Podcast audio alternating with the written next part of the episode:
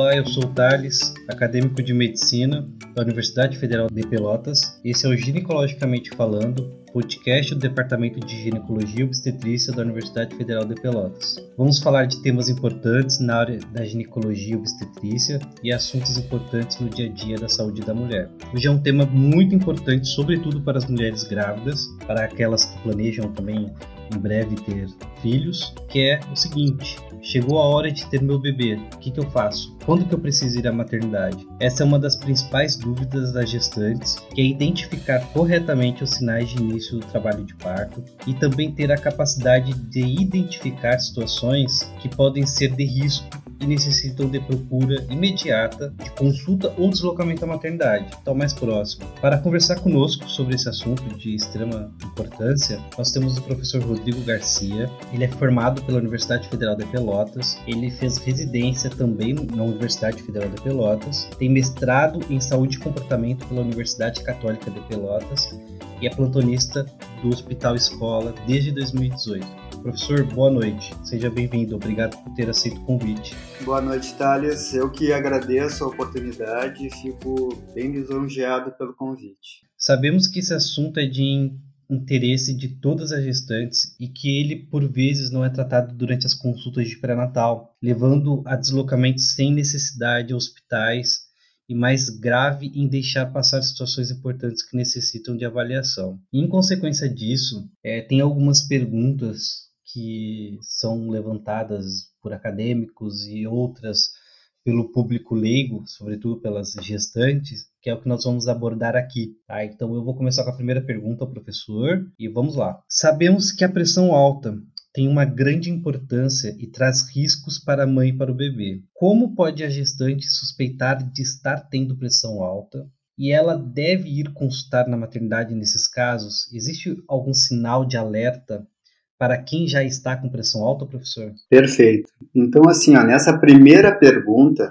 a gente já deve salientar que o pré-natal é fundamental. Um pré-natal tem que ser feito desde o início do diagnóstico de gestação. E muitas vezes a pressão alta é silenciosa, ou seja, a gente não tem nenhum sinal nem sintoma de pressão alta e vai ser diagnosticado essa patologia durante o pré-natal no qual se mede a pressão periodicamente, certo? Então, geralmente a pressão não dá nenhum sintoma. Junto com a tua pergunta, quando é que a gente tem que se preocupar? Quando a gente vai ter alguns sinais, como cefaleia constante, edema, principalmente de membros inferiores, que começa a crescer e não diminui, dor abdominal na, na, na boca do estômago, né? náuseas, vômitos, alterações visuais, como mosquinhas, estrelinhas, também são sinais que a gente deve sim procurar a maternidade. Professor, é, essa é uma pergunta bem constante, né? Que a questão da pressão alta. E tem uma outra que gera muitos mitos e tabus na população, que é a perda de líquido. É, quando se tem perda de líquido, a gestante ela precisa fazer uma consulta ou ela vai direto no hospital? Ela deve ir imediatamente no hospital se ela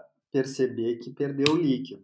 O líquido é de fundamental importância para quê? Para proteger o feto de choques mecânicos e ele favorece também o desenvolvimento do feto, permitindo que também que o cordão umbilical não sofra compressão, né? Ajuda também nos movimentos respiratórios fetais, então ele é de suma importância. Quando se percebe uma perda de líquido, alguma coisa faz com que o meio externo entre em contato com o meio interno, favorecendo entre outras coisas, a infecção. Então, deve-se pegar na maternidade para descartar esse problema. Tem uma dúvida também, principalmente na maternidade, sobre o parto seco. As mulheres acham que quando elas perdem o líquido, elas perdem todo o líquido. Isso é verdade? Não, isso aí é tabu, né? Na verdade, não, não existe parto seco e também não, não é uma coisa clinicamente que vá, vai ter uma implicação clínica. Dependendo da idade gestacional, a gente só vai fazer o manejo e vai ir acompanhando através de ultrassom e hidratação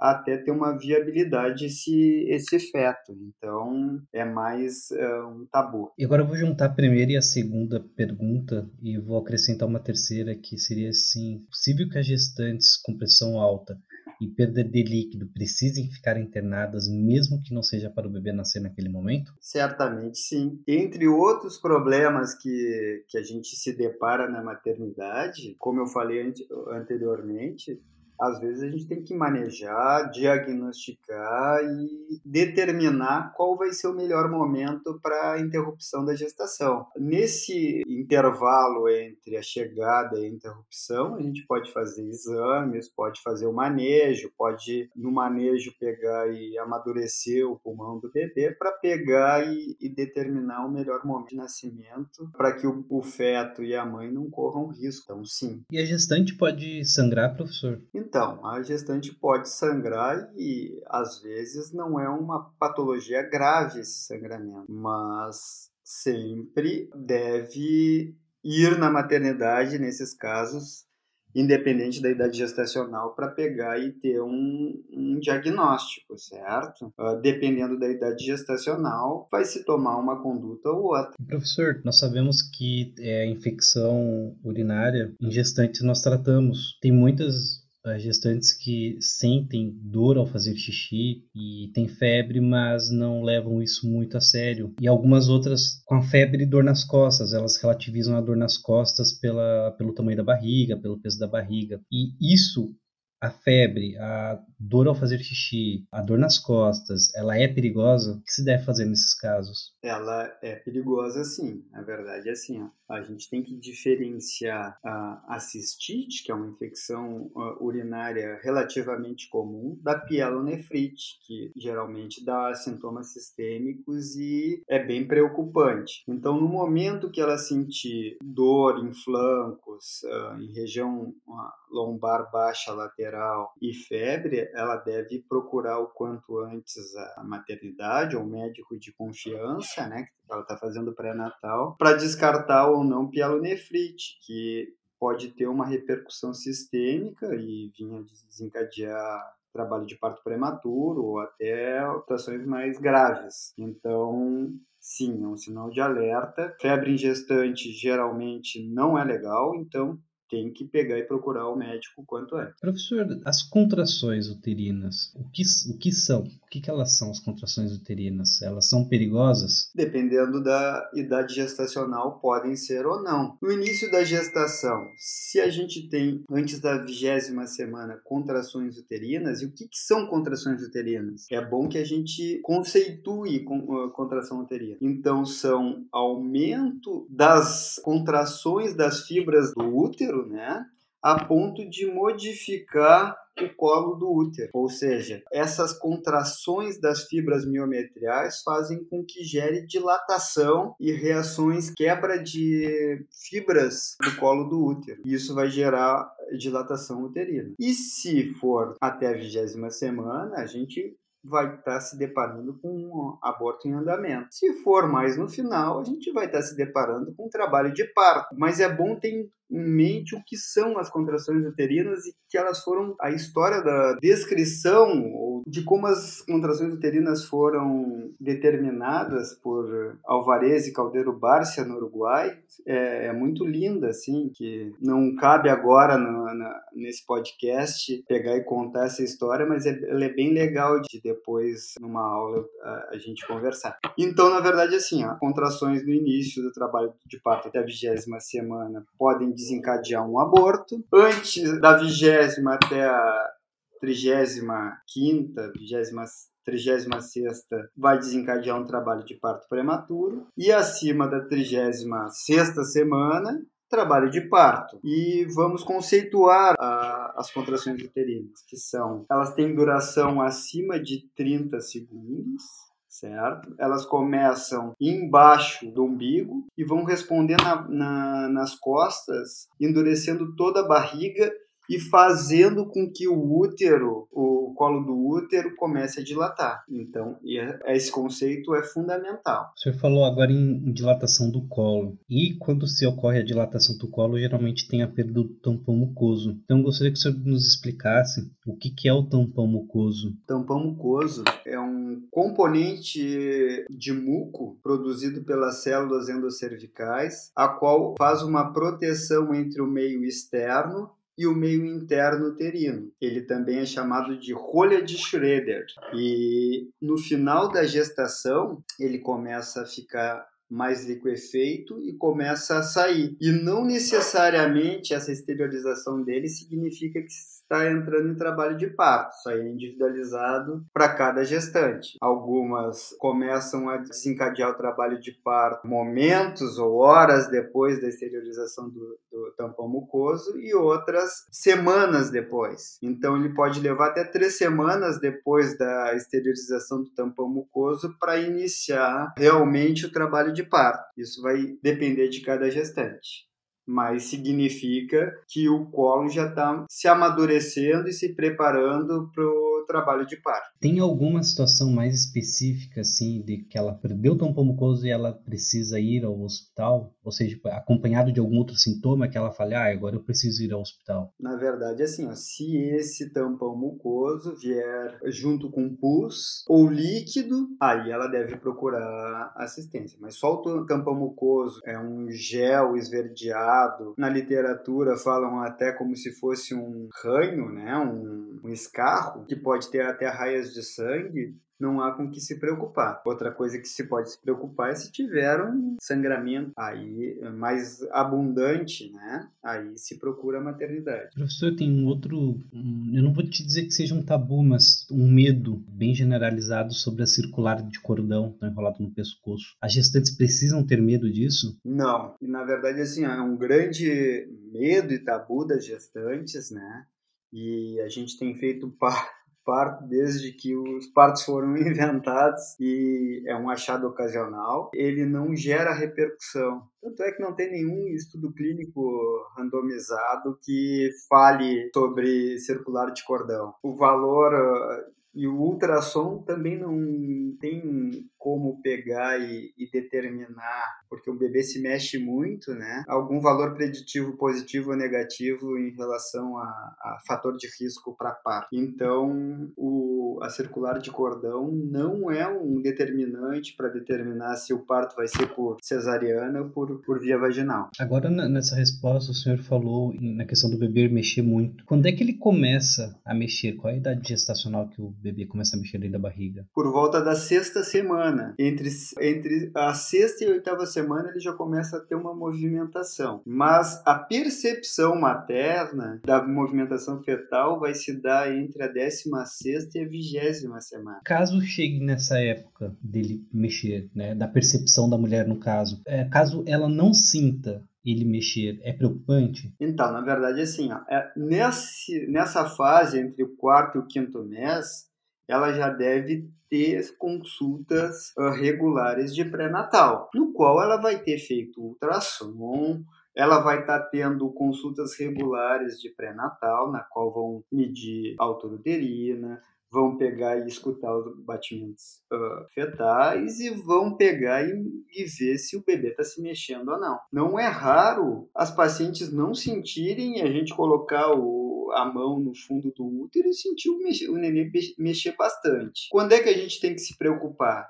Quando a mãe nota uma, uma alteração no comportamento dessas movimentações. Ó, oh, meu bebê parou de mexer há dois dias. Eu sempre notava ele mexer. Ou não, ele está mexendo muito mais do que eu estou acostumado a sentir ele. Aí é um fator de alerta que a gente deve pegar e investigar. O primeiro sinal de que o bebê está entrando em sofrimento é o movimento fetal. Então a gente não pode pegar e deixar desapercebido esse sinal. Tá, mas teria assim um, um período, por exemplo, ah, meu bebê não mexeu seis, oito horas, aí eu eu vou começar a ficar preocupado ou é questão de dias, tipo, ah, não mexe um dia, dois dias? Então, na verdade, tem um padrão, né? Se a mulher, a gente tem que individualizar cada caso. Se a mulher, olha, ah, se a gestante sente o bebê mexendo regularmente de uma hora para outra, eles param de mexer, é um fator que a gente tem que levar em consideração. A gente sabe que os bebês ciclam, eles dormem 20 minutos e acordam 20 minutos. Então, não é um tempo curto. A gente tem que individualizar cada caso. E, professor, quantas semanas usualmente tem uma gestação? Uma gestação normal vai de, da 38 à 42 semana. E o que seria considerado um bebê antes do tempo e um bebê pós do tempo? É, o senhor acabou de falar, né? O normal seria das 38 a 42. As 42 seria pós-datismo. E o que é considerado antes do tempo? Bom, então assim, ó, antes da 38ª semana, 37 semanas e, e 6 dias, é considerado prematuro. Claro que quanto menos uh, idade gestacional tiver esse feto, mais prematuro ele vai ser. E o pós-datismo é considerado acima de 42 semanas. Só que a Organização Mundial de Saúde preconiza a interrupção com 41 semanas, para evitar desfechos desfavoráveis favoráveis para o feto e para a mãe. E professor, quando a gestante vai na maternidade ali a partir das 40 semanas, mais ou menos. É certeza que ela vai ficar internada ou tem uma avaliação? Claro que sempre vai ter uma avaliação. Né? As gestantes têm que ter em mente que a gente tem critérios de internação.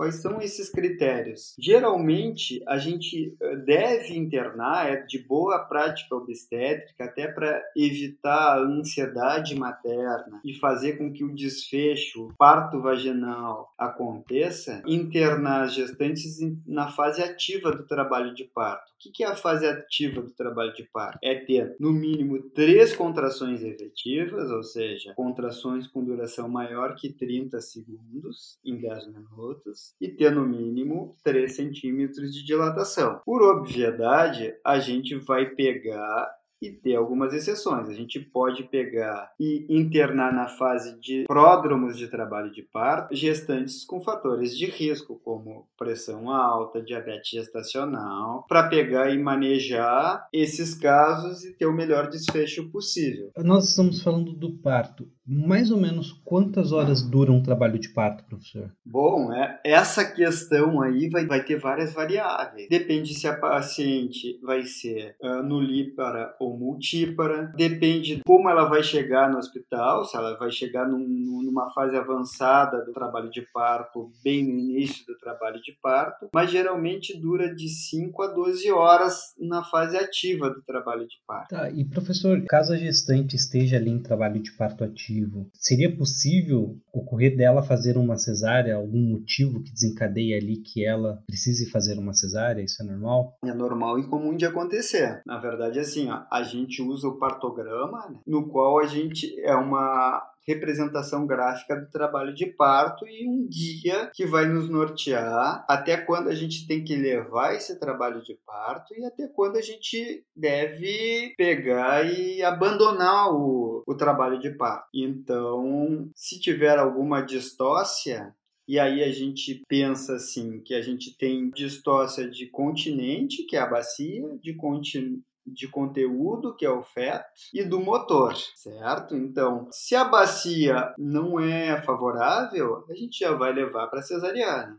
Se o bebê tá alto ou tá numa posição que não vá pegar e evoluir, a gente leva para cesárea. E se as contrações não são efetivas, a gente pode tomar alguma medida medicamentosa ou não que faça com que melhore o motor, ou seja, a força para empurrar o bebê para baixo. Ah, fantástico, professor. Esse é, esse é um tema muito extenso, né? Ele gera muitas dúvidas, tabus. Poderia ser desenvolvido esse assunto aqui, assim, por toda a noite, né? No momento nós vamos ficar por aqui. Eu não tenho mais perguntas, embora o assunto seja bem complexo, extenso e particularmente prazeroso para mim estudar e ouvir mas sobretudo uma pessoa com experiência como o senhor falar. Então eu gostaria de agradecer ao senhor, professor, pela presença, pela disponibilidade de tempo, de horário, para estar aqui conosco, nos ensinando, levando essa informação tanto para os acadêmicos quanto para o público leigo. Eu gostaria de saber se o senhor tem alguma outra consideração, alguma outra coisa que o senhor gostaria de falar. Não, eu gosto tanto do assunto, Thales, que na verdade, assim, ó, a, a vontade é ficar falando, porque é tão bom e é tão prazeroso e